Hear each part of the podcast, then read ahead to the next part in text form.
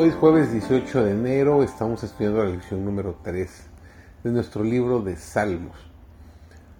Este capítulo 3 se ha titulado esta semana El Señor Reina. Su servidor David González, el título del estudio de hoy es Sus testimonios son muy firmes. Los diez santos preceptos enunciados por Cristo en el monte Sinaí fueron la revelación del carácter de Dios hicieron conocer al mundo el hecho de que Él tenía potestad sobre toda la heredad humana.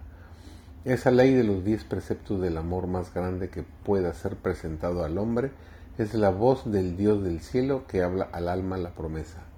Haz esto y no quedarás bajo el control y dominio de Satanás. No hay nada negativo en aquella ley, aunque parezca así. La antigua iglesia judía constituyó el pueblo de Dios, grandemente favorecido, sacado de Egipto y reconocido como tesoro peculiar divino.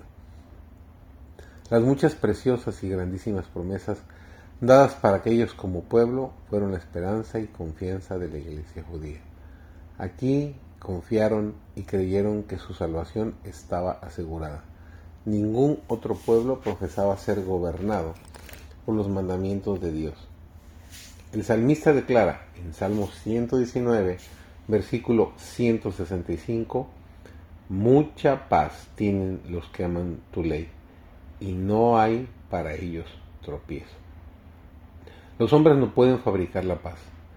Los planes humanos para la purificación y elevación de los individuos o de la sociedad no lograrán la paz, porque no alcanzan al corazón. El único poder que puede crear o perpetuar la paz verdadera es la gracia de Cristo.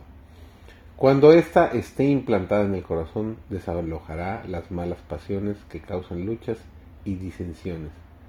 En lugar de la zarza crecerá allá, y en lugar de la ortiga crecerá arrayán. Y el desierto de la vida se gozará y florecerá como la rosa. Nos dice el libro de Isaías, el capítulo 55, el versículo 13.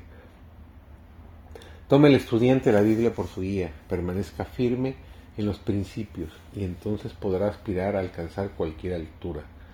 Todas las filosofías de la naturaleza humana han venido a parar en confusión y vergüenza, siempre que no han reconocido a Dios como el todo en todo.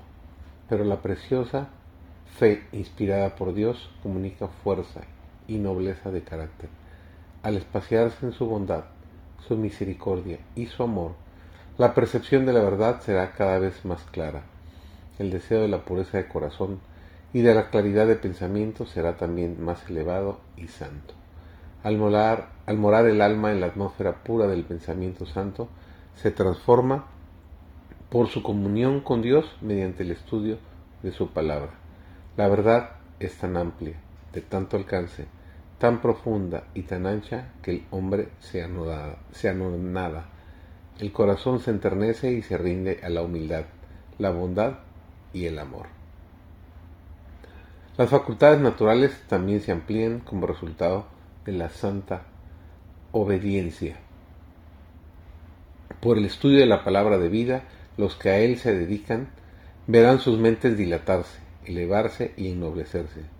Sí, a semejanza de Daniel, son oidores y hacedores de la palabra de Dios.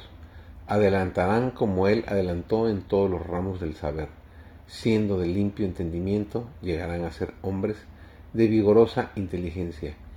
Todas las facultades intelectuales se avivarán. Podrán educarse y disciplinarse de tal manera que cuando entren en la esfera de su influencia verán lo que pueden ser y hacer el hombre cuando se relaciona con el Dios de sabiduría y de poder.